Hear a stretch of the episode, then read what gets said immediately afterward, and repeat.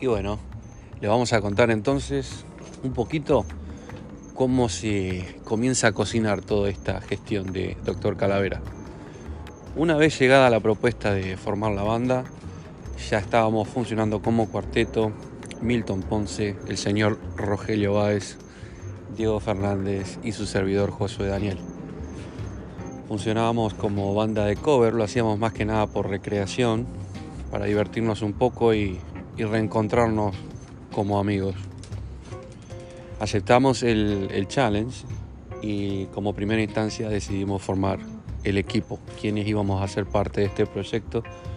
Fue ahí donde no dudamos ni un segundo en llamar a José Cabieces, pieza importante de esta banda, por ser la persona que lleva eh, el rumbo y la rítmica en cada momento y por ser el más renegón y el que nos pone nos pone en nuestro, en nuestro sitio cada vez que desviamos el ensayo, porque les recuerdo que somos todos amigos y siempre hay alguien que tiene un chiste por contar y a veces se dilata un poco.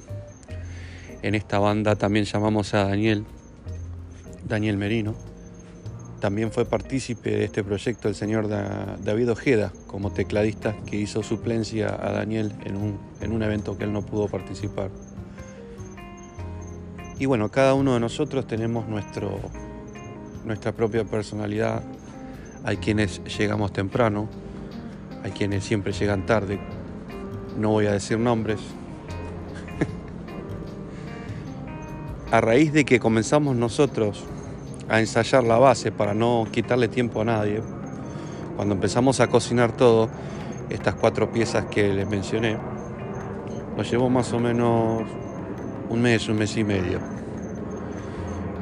Una vez que nos sentíamos más o menos seguros fue cuando tuvimos nuestro primer ensayo con José y Daniel. Y ahí fue cuando de verdad nos dimos cuenta que nos faltaba y bastante.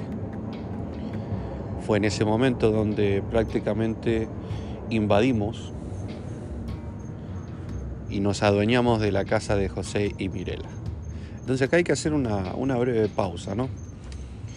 porque es digno de, aclarar o de contar, por así decirlo, de la buena onda que siempre tuvimos cada vez que llegamos ahí. Estamos hablando que éramos seis monos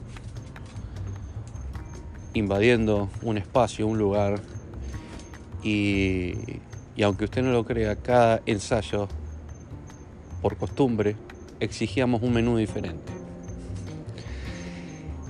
Mirela Tello la verdad que a pesar de, de la buena onda que siempre tiene, nos tuvo siempre bien alimentados y siempre con una sonrisa. Siempre con un vamos arriba muchachos, siempre nos dio para arriba. Como dije antes, a pesar de toda la molestia que trae tener seis personas que traen conga, viento, teclado, bajo, guitarra, ruido, Creo que Mirela tuvo un mes de ver la novela a, un volumen bastante alto.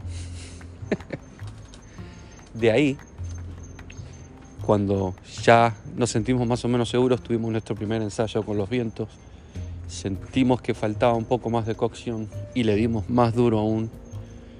Y hasta que llegó él, el día, el gran día, el estreno, el 3 de agosto, en este lugar de Miami que tuvo una época legendaria para el rock en español. Se llamaba La Covacha en aquel entonces. Hoy por hoy se llama Divino Pecado. Para nosotros llegar ese día fue un alivio, con muchos nervios, sí, pero fue un alivio.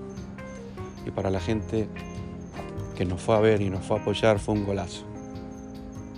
Porque modestia aparte nos quedó muy bien el show. Quizás más adelante en otro episodio les ponga eh, breves pasajes del sonido de lo que fue esa noche. La gran noche. A raíz de eso salen otras cosas, otras propuestas, nos empiezan a llevar y a llamar para diferentes lados. Y es ahí donde se cruzó el mundo de ambos, de todos.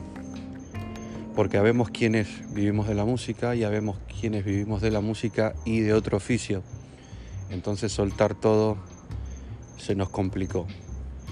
Lo que no se complicó fue el deseo unánime de hacer temas originales. Y de eso les comento en el próximo capítulo.